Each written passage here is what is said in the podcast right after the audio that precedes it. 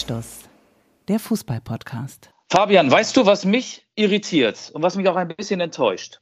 Nee, also fang du gerne erstmal an und dann, dann mache ich weiter, ja? Sag mal. Also ich bin ja, ich bin ja auf Malle. Ich bin ja seit Montag auf Malle. Deswegen erscheint diese 101. Anstoßfolge auch erst an einem Mittwoch. Ich bin auf Malle, bin Montag, ein Tag nach dem größten Erfolg des HSV der vergangenen Jahre, vom Flughafen Hamburg nach Palma de Mallorca geflogen. Und glaubst du, da wäre irgendein HSV-Spieler gewesen? Ich hätte die ganze Mannschaft, nachdem sie die Relegation gegen Hertha erreicht hat, mit T-Shirts, auf denen steht, hier relegiert, der HSV erwartet. So wie die Bayern das auch gemacht haben. Die sind nach Ibiza geflogen. Ich habe so einen kurzen Trip der Hamburger nach Mallorca erwartet mit den T-Shirts. Hier relegiert der HSV, aber nichts da. Nicht einer war zu sehen. Nicht mal Tom Mickel, der Auswechseltorwart, der immer mitfeiert, aber nie zum Einsatz kommt. Selbst der war nicht da. Das enttäuscht mich. Ich bin fassungslos. Ja, das kann ich nachvollziehen. Ich bin natürlich auch enttäuscht. Ich bin natürlich auch fassungslos. Ich meine, schon wieder können wir keine Folge gemeinsam aus meiner noch nobleren Nobelwohnung, aus dem noch ähm, privilegierteren Residenzviertel machen, aufnehmen, weil du schon wieder, muss ich sagen, weil du schon wieder nicht da bist. Erst warst du in Kenia, dann warst du in Valencia, dann musstest du den Boston-Marathon laufen und jetzt bist du schon wieder nicht da, jetzt bist du auf Malle. Ich frage mich eigentlich, was sollen eigentlich die Stussis von dir denken? Du bist andauernd nicht da. Und jetzt bist du natürlich auf Malle und äh, bist den ganzen Tag da mit so einem, äh, so Bierhelm unterwegs und mit Lorenz Büffel und wie sie alle heißen, Gina Lisa und äh, die ganzen Mallorca-Königinnen und Könige. Auswärts sind wir asozial. Ja, das ist das Motto und da muss ich sagen, da bin ich natürlich ein bisschen enttäuscht. Ich sitze hier zu Hause und möchte dich endlich mal einladen in meine neue Wohnung. Aber du drückst dich, weil du anscheinend ja Besseres zu tun hast. Ja, ich wollte eigentlich mit dem HSV hier so ein paar schöne Tage verbringen auf Mallorca, aber ich bin ja flexibel. Ich habe mir einfach die Spieler von Rot-Weiß Essen und vom SV Elversberg gepackt und mit denen bin ich jetzt äh, tagtäglich am Ballermann unterwegs. Wir verstehen uns gut, wir haben eine schöne Zeit, im Bierkönig ist immer was los und ich erfahre ganz, ganz viel über Fußball, über Regionalliga-Fußball, über künftigen Drittliga-Fußball. Das ist eine gute Alternative zum HSV. Aber weißt du, was die HSV-Fans gesungen haben? Ich war ja am Sonntag dabei, als der HSV 3 zu 2 in Rostock gewann, in einem, und da können wir jetzt wirklich mal ganz ernst werden, sehr dramatischen Fußballspiel beim FC Hansa. Sie haben gesungen, Berlin, Berlin, wir fahren nach Berlin. Und das ist schon zumindest ein bisschen humorvoll. Sie fahren da tatsächlich nach Berlin am Donnerstag. Das ist ja aus heutiger Sicht schon morgen ins Olympiastadion. Vielleicht fahren sie mit 10.000 dahin, vielleicht auch mit 15.000, vielleicht mit 20.000, so genau weiß man es nicht. Aber es sind offenbar mehr HSV-Fans im Berliner Olympiastadion als die ursprünglich erlaubten 7.500.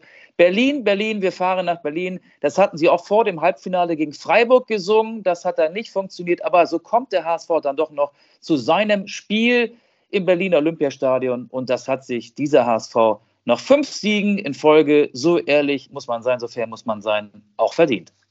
Und wer hat es gesagt? Das war natürlich ich, als ich damals angetreten bin als neuer Coach von der Berliner Hertha, dass ich davon ausgegangen war, dass wir wiederum gegen den HSV, den ich damals zum Europapokal der Landesmeister geschossen habe, spielen werden.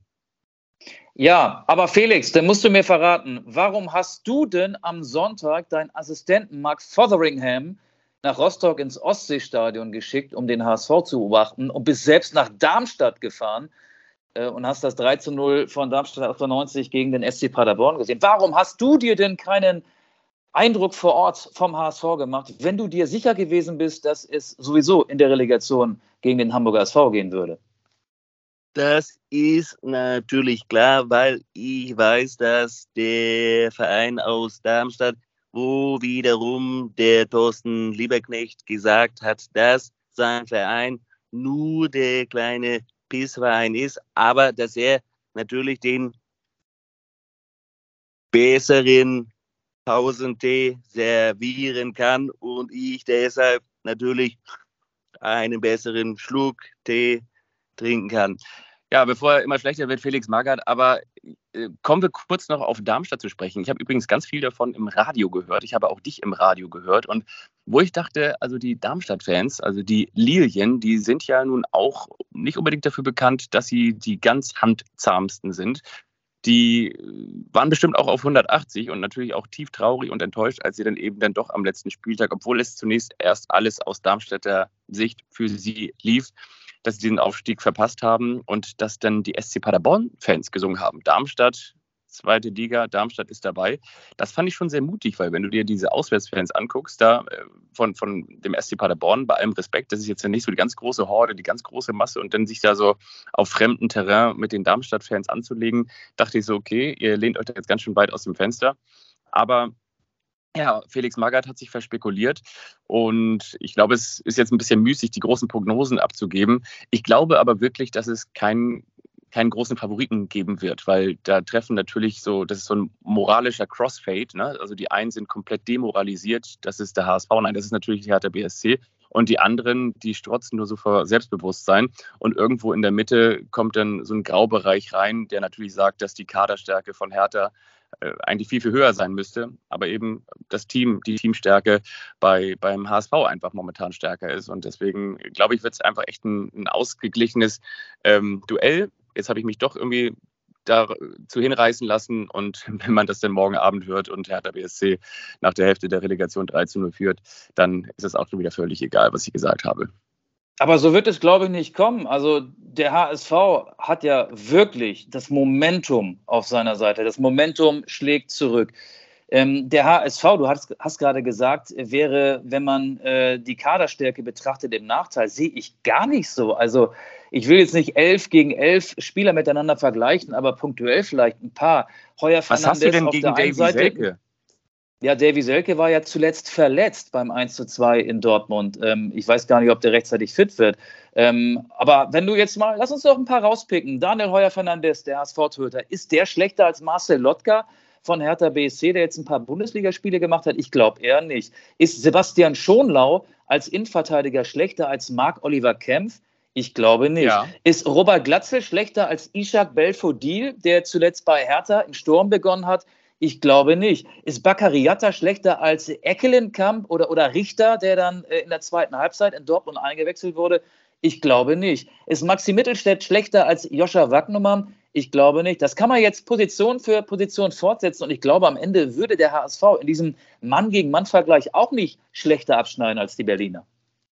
Ja, ja, sehe ich noch ein bisschen anders. Ich glaube, dass du natürlich immer erst einmal mit so einer Mannschaft schlechter aussiehst, wenn du auch eine viel stärkere Konkurrenz hast. Und die Berliner Hertha hatte natürlich in der ersten Fußball-Bundesliga eine ganz andere Konkurrenz als jetzt der HSV. Und dann ist es natürlich auch einfacher, äh, ja, ich sag mal so, wenn du, ich will jetzt nicht die zweite Liga als Misthaufen bezeichnen, aber ich sag mal so, eine Sonnenblume sieht auf dem großen Kompasshaufen immer besser aus, als wenn sie mitten im Tulpenfeld steht.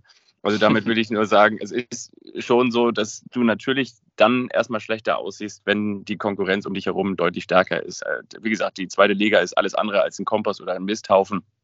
Aber ich finde wiederum auch, dass der HSV sowohl gegen Hannover 96, wo ich im Stadion gewesen bin, als auch die letzten Spiele, die ich so mitverfolgt habe, oder natürlich jetzt auch bei Hansa Rostock, du merkst natürlich auch durch den Spielverlauf, dass der HSV eine gewisse Anfälligkeit hat klar, ganz genauso wie der BSC auch.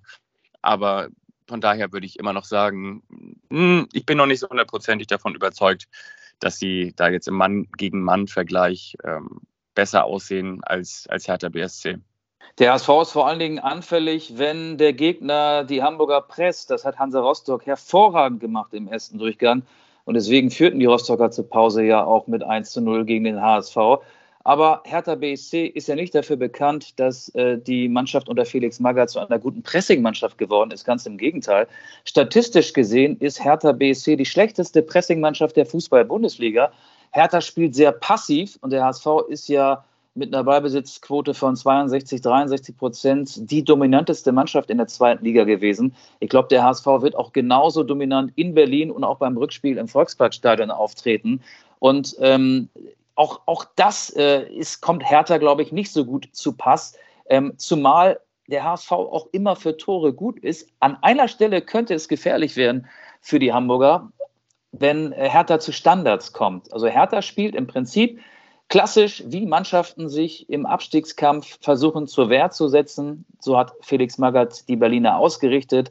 Er wird jetzt auch, glaube ich, den Spielstil in den paar Tagen Vorbereitungszeit, die ja zwischen Samstag und Donnerstag geblieben sind, nicht ändern. Äh, ich glaube, Hertha BSC wird etwas unterwürfig dem HSV gegenüberstehen und eher so wie der Außenseiter auftreten. Und der HSV wird seine dominante Spielweise, für die die Mannschaft, die unter Tim Walter steht, beibehalten. Und ich sehe tatsächlich mehr Vorteile auf Seiten des HSV, auch weil dieses berühmt-berüchtigte Momentum, das ich eben schon angesprochen habe, voll auf der Seite des HSV steht. Die Hamburger kommen mit einem Gefühl der Stärke in die Relegation. Vania haben wir letzte Woche auch thematisiert. Nach dem 29. Spieltag, nach einer Niederlage gegen Kiel, noch sieben Punkte hinter dem dritten Platz, haben dann, auch wenn die Gegner jetzt keine Top-Teams waren, in der Endphase der zweiten Liga die letzten fünf Spiele allesamt gewonnen.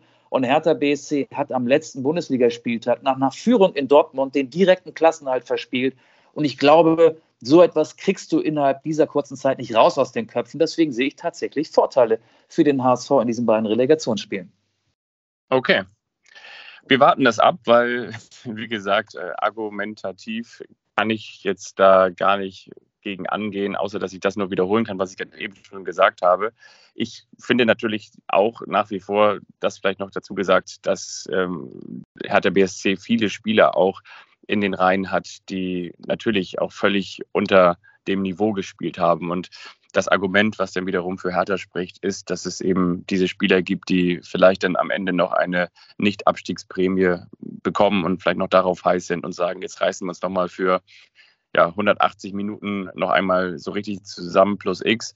Und dann gibt es noch eine Prämie und dann sind wir nächstes Jahr auch weg. Dieses Phänomen haben wir häufiger gesehen, unter anderem auch beim VfL Wolfsburg. Von daher, ja, lass, lasset die Spiele beginnen. Aber wir wollen ja heute auch nur so eine kleine Anstoßfolge in Shorts und Hawaii-Hemd machen. Also du bist ja im Urlaub und deswegen ist es umso toller und umso besser und umso schöner, dass du überhaupt zur Verfügung stehst. Da sind wir und vor allen Dingen natürlich auch die ganzen Stussis da draußen sehr, sehr dankbar. Ich möchte mit dir aber noch einmal ganz kurz über das Trainerkarussell sprechen in der ja, Fußball-Bundesliga. Sehr da gerne. ist ja einiges passiert. Das häufig zitierte Trainerkarussell. Auch dafür, finde ich, könnte man mal ein neues Bild ähm, schaffen. Vielleicht schaffen wir das ja auch noch. Es ist auf jeden Fall viel passiert. Man könnte auch sagen, das Trainerbällebad, es wurde mal wieder aufgebaut und ganz viele Trainer wurden reingeschmissen und durcheinander gewühlt. Über Stefan Leitl haben wir schon gesprochen. Markus Weinziel ist weg, Adi Hütter ist weg und Florian Kofeld und Sebastian Hoeneß auch. Und ich fange jetzt einfach mal an. André Breitenreiter ist sowohl bei der Berliner Hertha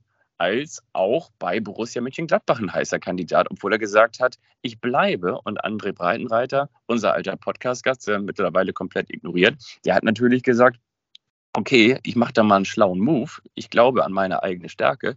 Ich gehe zum FC Zürich, ich werde da überraschend Meister und bringe mich wieder ins Gespräch, sozusagen Fußball-Bundesliga über den zweiten Bildungsweg. Eigentlich ziemlich schlau gemacht und vor allen Dingen komplett aufgegangen, oder? Ja, aber ich habe auch gehört, dass Lucien Favre bei Borussia Mönchengladbach als Nachfolger von Adi Hütter im Gespräch ist. Ich glaube, bei vielen Vereinen sind viele Kandidaten im Gespräch.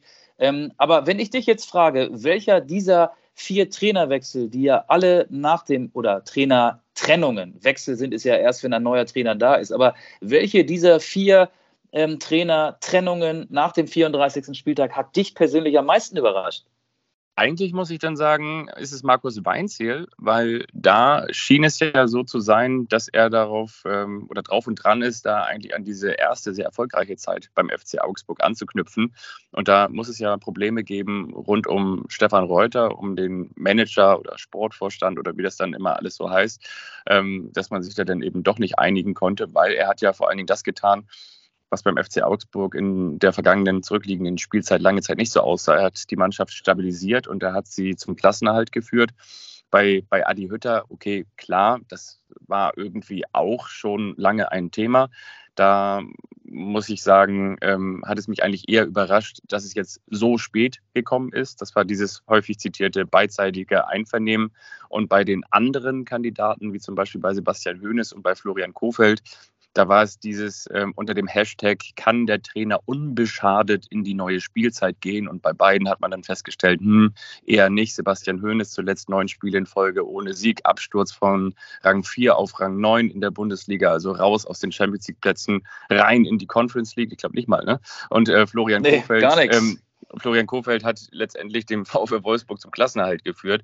Ähm, das ist natürlich bei einem Team, das aus der Champions League kommt, ähm, ja, auch dann nicht unbedingt das, äh, wo man vielleicht am Ende ganz besonders stolz drauf ist. Auch wenn er jetzt die vergangenen Spiele in Folge, die vier vergangenen Spiele in Folge nicht verloren hat, am Ende noch ein 2 zu 2 gegen die, ich sage jetzt mal, lustlos Bayern geholt hat. Also ähm, ja, ich glaube, Markus Weinzel hat mich am meisten überrascht. Und dich? Ja, ehrlich gesagt auch. Also ähm, fangen wir mal hinten an. Kofeld hat, finde ich, zu schwankende Ergebnisse gezeigt mit Wolfsburg. In Dortmund 1 zu 6 verloren, 0-3 in Augsburg verloren. Ja, dann die Mainzer 5 zu 0 geschlagen und das 2-2 gegen Bayern war ja auch okay am 34. Spieltag.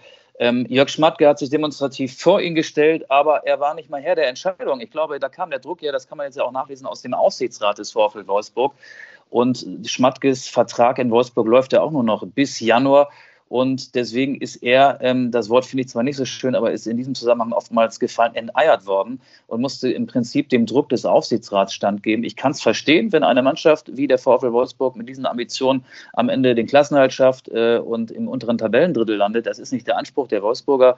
Ähm, und Florian Kohfeldt, ich weiß auch immer noch nicht, ob das ein guter Trainer ist. Also wir haben ihn als sympathischen, rhetorisch gewandten Typen in Bremen und auch in Wolfsburg kennengelernt. Aber das macht ja noch keinen guten Bundesliga-Trainer aus. Ich bin da nach wie vor gespalten, ob das wirklich ein guter Bundesliga-Trainer ist. Der hat eine richtig erfolgreiche Saison gehabt bisher. Das war die, äh, als er mit Werder Bremen in den Bereich der Europa League kam. Da spielte auch Max Kruse noch bei Werder. Äh, bei Weinziel sehe ich es genauso wie du. Das war schon sehr überraschend. Aber da sickert ja auch so ein bisschen durch. Es ging ja los mit äh, dem Rücktritt von Präsident Klaus Hofmann aus gesundheitlichen Gründen. Ähm, Daniel Bayer, auch eine Legende des FC mhm. Augsburg, sollte da zum Teammanager aufgebaut werden. Wechsel jetzt oftmals zum VfL Wolfsburg. Da hat sich so eine Opposition gegen Stefan Reuter, den sehr mächtigen Sportdirektor beim FC Augsburg, gebildet. Wusste ich vorher auch noch nicht. Und Markus Weinzierl in Augsburg, das war irgendwie auch so eine Verbindung, die gepasst hat. Und jetzt ist die Verbindung gelöst worden, obwohl es ja völlig normal ist für die Augsburger, am letzten Spieltag den Klassenhalt geschafft zu haben. Jetzt möchte meine kleine Tochter was sagen. Hallo? Na? Nee, sie traut sich nicht. Sie weiß gar nicht, was ich hier mache. Kommt gerade hier. Die weiß gar nicht, frischen dass ihr Papa Windel ein großer vom, Podcast da ist. Das weiß sie alles gar nicht. Ähm, und bei, bei Hoeneß und Hoffenheim ist es, finde ich, auch nachvollziehbar, wenn du die letzten neun Spiele nicht gewonnen hast, äh, Neunter geworden bist, nachdem du schon Vierter warst und äh, eine Abwehr hast, die, glaube ich, die dritt- oder viertschlechteste der Bundesliga ist mit 60 Gegentoren, dann passt das irgendwie auch nicht mehr zu den Ansprüchen. Und äh, Hütter und Gladbach, das war irgendwie von vornherein eine unglückliche Beziehung. Die Gladbacher hätten natürlich gehofft, dass sie eine tolle Saison spielen, weil sie eben nicht in der Champions League vertreten waren und waren ja nicht mal im Bereich der internationalen Plätze. Also das war äh, eine Lose-Lose-Situation und die haben, glaube ich, bis zum Schluss gerade ebenso noch die Füße stillgehalten. Ähm, aber ja, ähm, mich hat auch der ähm, Wechsel oder der Abschied von Markus Weinziel beim FC Augsburg am größten überrascht. Ja, und alles weitere bleibt natürlich Spekulation. Man kann aber nach wie vor festhalten, wenn man als Trainer Gast ist bei Anstoß, dann kommt man ganz groß raus. Also Ole Werner, ne, der hat jetzt ist auch in die erste Liga geschafft. Das war ja so. Joe Zinnbauer? Ja. genau. Um, um, um halt einfach mal die ganz Großen zu nennen, Joe Zinnbauer. Und natürlich nicht zu vergessen Friedhelm Funkel, der jetzt, glaube ich, sich jedes Aufstiegsspiel auf der Tribüne angeguckt hat. Und Christian Neidhardt, der kurz vor Saisonschluss bei Rot-Weiß Essen entlassen wurde. Auch der kam natürlich ganz groß raus. Bei Rot-Weiß Essen muss ich natürlich übrigens noch mal ganz kurz sagen, hast du diesen Beitrag gesehen bei Zeiglers wunderbare Welt des Fußballs über den Aufstieg von Rot-Weiß Essen? Nö. Musst du dir unbedingt nochmal angucken. Gab es da einen Platzsturm? Lass mich raten. Es gab einen Platzsturm es gab vor allen Dingen sehr viele, ich sag jetzt mal, sehr authentische Rot-Weiß-Essen-Fans. Ach, das war herrlich. Kannst du dich noch an Danny aus Duisburg erinnern? Ich sag mal so, das geht in diese Richtung. Hashtag Danny aus ja, Duisburg. Ja. So richtig eingefleischt. Danny ist jetzt RWE-Fan, hat vom MSV zum R zu RWE rübergemacht. Absolut. Also wirklich herrlich. Schaut euch das nochmal an. Bei Instagram gibt es das natürlich auch irgendwie im Internet, ähm, auf sämtlichen anderen Portalen. Aber die, die Aufstiegsfeier, das ist so ein WDR-Bericht. Chapeau an die Kollegen über den Aufstieg von Rot-Weiß Essen. Also herrlich, herrlich. aber aber Friedhelm Funkel, den habe ich übrigens auch schon mal auf Mallorca gesehen. Ich habe 2008 mal mit einem Freund auf Mallorca Urlaub gemacht. Ähm, der Urlaub war anders als der jetzige Urlaub. Also ähm, daran, dass meine kleine Tochter hier gerade mal reingeguckt hat, äh, haben jetzt auch die letzten erkannt. Also es ist vielleicht doch so, dass ich hier mit meiner Familie Urlaub mache. Und 2008 hat, hatte ich noch keine Familie und da habe ich mit einem Freund auf Mallorca Urlaub gemacht, Calaratiada. Ähm, das ist so Ballermann Light. Und da habe ich Friedhelm Funkel damals als Trainer von Eintracht Frankfurt gesehen mit vielen Frankfurter Spielern. Also der war quasi bei der Saisonabschlussfahrt der Frankfurter Eintracht dabei. Und seitdem weiß ich auch, warum er den Spitznamen Schunkel Funkel hat. Der mag das hier sehr gerne. Der ist sehr gesellig. Der ist auch sehr lied äh, fest, also sehr textsicher bei den einschlägig bekannten Songs, die hier so ähm, ab einer gewissen Uhrzeit gespielt werden. Das macht ihn natürlich auch sympathisch. Kaladerat Jada war für mich eigentlich immer der Ballermann, nicht wie Ballermann Light, sondern Ballermann für die ältere Generation, was ja wiederum auch passen würde, weil du warst ja damals 2008 auch schon 55 und von daher. Da war ich 14 ich sagen, Jahre jünger, aber immer schon immer, immer, immer noch alt. Immer schon alt. Er war immer schon alt, ja. Und ich würde sagen, bevor wir das in die ganz große Länge ziehen, wir haben ja gesagt, wir machen so eine eingeschobene Relegationsfolge und wie gesagt, vielen Dank. Ja, aber ein paar, paar, ein paar Themen haben wir noch. Haben wir noch? Dürfen wir, wir, ja. dürfen wir noch in die Verlängerung ja. gehen? Ja, also ähm, ich möchte mit dir noch darüber sprechen, was du davon hältst, dass der DFB gegen Niklas Füllkrug ermittelt, der ja ähm, wirklich, es, es, gibt ja wie, wie Blitzer-Videos von der Polizei, es gibt ein äh, ein, ein Fackelvideo, das Niklas Füllkrug inmitten der Bremer Ostkurve zeigt, wie er eine Pyrofackel in der Hand hält und jetzt ermittelt der DFB äh, gegen Niklas Füllkrug. Ähm, wie findest du das? Ermittelt der DFB zu Recht oder zu Unrecht gegen den Werder-Stürmer? Ja, er hat auf jeden Fall das gezeigt, was er sonst vor dem Tor nicht bewiesen hat. Da hat er, er ja nicht so lange. Nicht lange.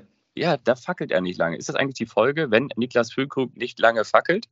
Ja, also, könnte, könnte ich mich drauf einlassen. Ich meine, das ist natürlich, es ist natürlich einfach herrlich, ne? aber ich glaube jetzt auch nicht, dass er gedacht hat, okay, wenn ich jetzt sage, ich war das nicht, dass äh, er auch jetzt wirklich davon ausgegangen ist, dass, dass keiner das herausfindet, dass er das war. Also ähm, ja, ich sag mal so, ich habe da gestern auch mit jemandem drüber gesprochen und zwar äh, ist meine Meinung da ganz klar, ich finde, man kann jetzt wirklich päpstlicher sein als der Papst. Also völlig klar ist natürlich im Stadion im weiten Rund, das kann gefährlich sein und es ist untersagt. So, ne, aber jetzt brauchen wir doch auch nicht mit Vorbildfunktion und so weiter und so fort ankommen, weil was erleben wir denn sonst noch alles nach dem Aufstieg oder nach dem Ende der Saison oder nach gewonnenen Meisterschaften? Menschen halten sich nicht mehr an die Bestimmungen im Stadion und trotzdem wird es geduldet, es wird toleriert. Ist es einer Vorbildfunktion entsprechend, dass man sich literweise Bier über den Kopf schüttet, kann man auch sagen, okay, das ist doch auch Verschwendung. Es gibt Menschen, die haben auf der Welt gar nichts zu trinken und wir gießen uns jetzt Bier über den Kopf. Ist es vorbildlich, dass ähm, Leistungssportler damit Bier und keine Ahnung was feiern in der Menschenmasse? Ist dies vorbildlich? Ist das vorbildlich? Aber ich glaube, dann kann man sich auch mittlerweile wirklich alles untersagen. Vielleicht ist es nicht so ganz, ganz schlau, wenn du dich denn da auf die, auf die Absperrung oder auf den Zaun stellst und dann da so ein bengalisches Feuer zündest.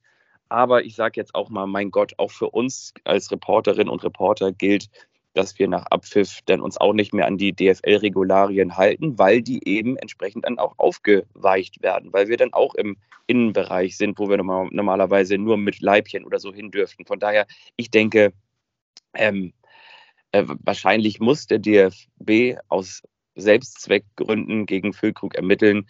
Alleine, ich denke, ähm, man kann es auch einfach dabei belassen und sagen, ey, Niklas, mach das doch das nächste Mal vielleicht nicht. Aber wie gesagt, es ist doch auch alles vielleicht dann nicht ganz so schlimm, wie es ähm, jetzt vielleicht auch gemacht wird, oder? Was denkst du? Mich erinnert das an eine Politesse. Der DFB ist so ein bisschen wie eine Politesse. Man stelle sich vor, ähm, ganz, ganz viele Autos parken falsch, meinetwegen am Badesee, weil jetzt ja so das Badeseewetter auch in Deutschland ist, nicht nur hier ähm, auf Mallorca. Ganz viele Autos stehen am Badesee, vielleicht an so einem Grünstreifen, dürfen da gar nicht stehen und dann kommt eine Politesse und pickt sich ein Auto raus, das dann abgeschleppt wird. Und dieses eine Auto ist Niklas Füllkrug. Und ich finde diese ähm, Ermittlung des DFB lächerlich. Der DFB ist für mich da eine, eine Politesse. Politessen sind, glaube ich, sehr, sehr unbeliebt. Ich glaube, Politesse, Politessen sind somit die unbeliebtesten Menschen ähm, und das, das tut mir auch leid für, für, für Politessen, aber in dem Fall ähm, ist für mich der DFB nichts anderes als eine Politesse, die schlechte Stimmung verbreitet. Man muss natürlich an dieser Stelle auch nochmal sagen, ich weiß, mit, mit Genderwitzen macht man sich immer unbeliebt, aber was ist denn eine männliche Politesse? Ein Politesse?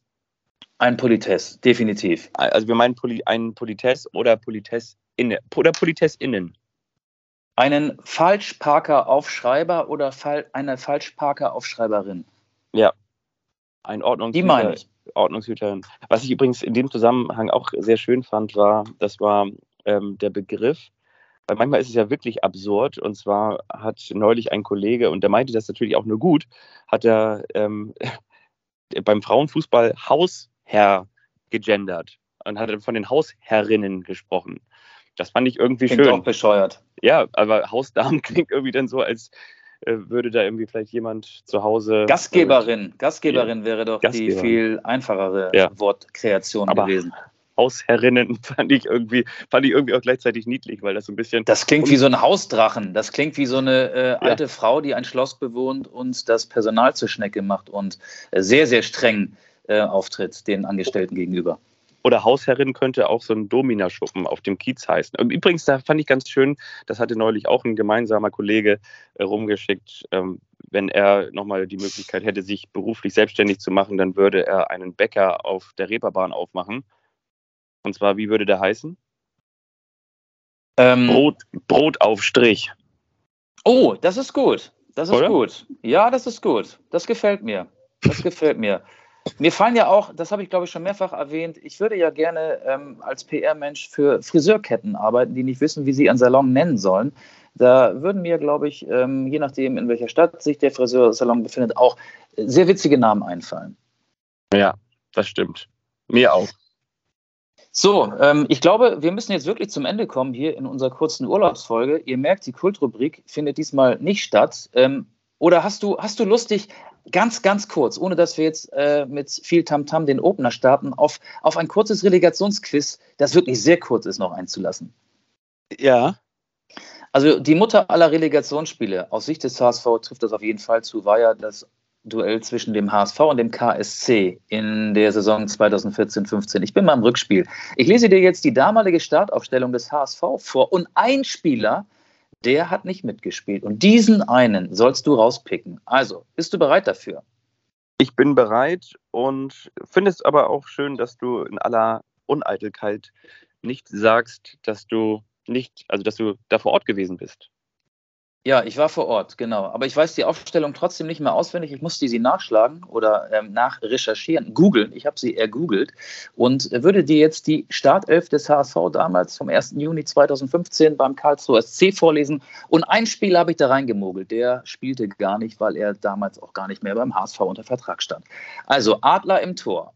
Dann in der Abwehr Diekmeyer, Juru, Rajkovic, Ostscholek, das Mittelfeld mit Diaz, Van der Vaart, Olic, Jarolim, Ilicevic und im Sturm als einzige Sturmspitze Lasogga. Wen habe ich mir ausgedacht? Boah, das ist gar nicht so einfach. Juru. Falsch. Giroud war sowohl 2014 in Fürth als auch 2015 in Karlsruhe dabei.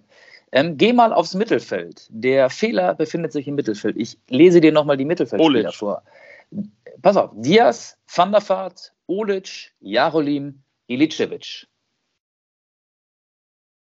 Du sagst Olic und bleibst bei Olic? Nee, ich glaube, Olic war dabei. Das war damals doch Bruno Labbadia, der Trainer. Richtig. Olic, Olic, Olic, Olic. Dann sage ich Ilicevic in Anlehnung an Patrick Ittrich, weil die ja beide gleich aussehen. Ist Ilicevic richtig? Ilicevic ist falsch. Also ich löse auf. David Jarolim, der spielte Ah. von 2003 bis 2012 beim HSV. Das Spiel in Karlsruhe war 2015. David Jarolim war nicht dabei. Aber anstelle von Jarolim hat Luis Holpi in Wirklichkeit in der Startelf gestanden. Ah, okay. Ich habe natürlich auch ein Quiz vorbereitet, aber das machen wir dann nicht, weil wir wollen es jetzt nicht in die Länge ziehen, ähm, sondern ich möchte dich jetzt in deine Freizeit entlassen und äh, wenn wir am Sonntag miteinander kommunizierten, konjunktiv, dann würde ich sagen, möglicherweise sehen wir uns tomorrow, my friend. Haha, das ist gut. Ich versuche jetzt noch äh, einen Inlandsflug nach Sevilla zu bekommen. Die starten ja auch von Mallorca aus, denn da findet heute Abend ein nicht ganz unwichtiges Fußballspiel statt, über das wir aus Zeitgründen heute nicht gesprochen haben. Ähm, aber ich glaube, alle wissen, was da gemeint ist, welches Spiel da gemeint ist. Ähm, hast du noch Lust oder, oder, oder Zeit oder eine Idee ähm, eines Songs, den du auf die Spotify-Liste packen könntest? Ich hätte noch einen. Hast du auch einen? Ja, ich hatte, ich hatte auch einen. Und zwar wollte ich, ähm, haben wir das mir jetzt gerade entfallen. Ich hatte ähm, doch, doch, doch, genau. Ich wollte, ich wollte von, von Coldplay Up and Up raufpacken. So up and Up. Okay. Up and Up. Und ich, das ist mein Urlaubsmotto, Stay a Little Longer von Mira Lukovac. Das ist mein Beitrag. Stay a Little Longer von Mira Lukovac. Ja, das war Anstoß. Kann man ganz kurz sagen, ist der Ballermann das für Fußballfans, was die OMR-Messe für mediale Hipster in Hamburg ist? Genauso ist es. Das ist der Vergleich, nach dem ich äh, jahrelang gesucht habe. Aber genauso ist es. Ja, ne? Ich denke auch. Also liebe Grüße an beide Orte. Wir sind sicher, wir werden an beiden Orten äh, bei, beim Public Re äh, Hearing auf großen Leinwänden in großen oder über große Boxen gehört. Und ich wünsche dir noch einen schönen Urlaub und dann sehen wir uns bald wieder, mein Freund. Tomorrow, my friend. Bis dann. Tschüss, Fabi.